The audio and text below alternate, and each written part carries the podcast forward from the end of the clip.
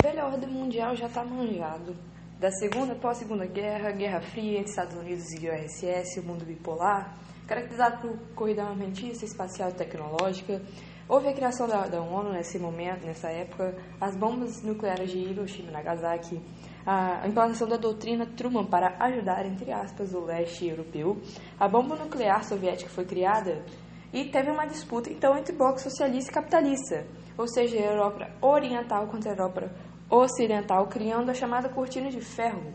que foi materializada pelo Muro de Berlim, a, a Alemanha e a sua capital.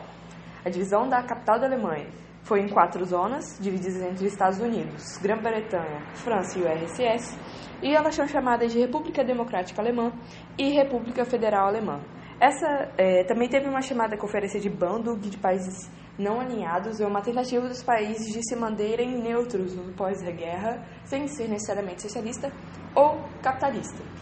Na Guerra Fria, foi o que ocorreu dentro da é, nova, é, Velha Ordem Mundial, em 1947, foi uma guerra indireta,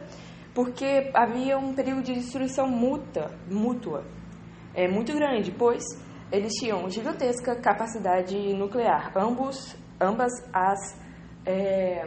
potências. Houve a criação de órgãos internacionais é, para tentar amenizar essa disputa de assim não acontecer guerras e teve uma busca por áreas de influências por, esses, por essas potências. Teve um grande gasto econômico durante esse período e o USS não aguentou por causa dos seus